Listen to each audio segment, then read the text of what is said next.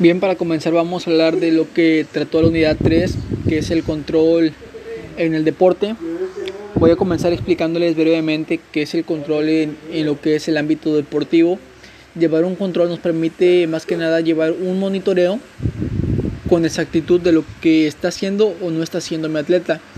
Dependiendo de ese monitoreo, nosotros como entrenadores vamos a saber si las cosas que estamos haciendo están bien o están mal y también qué adecuaciones hay que hacer en eso.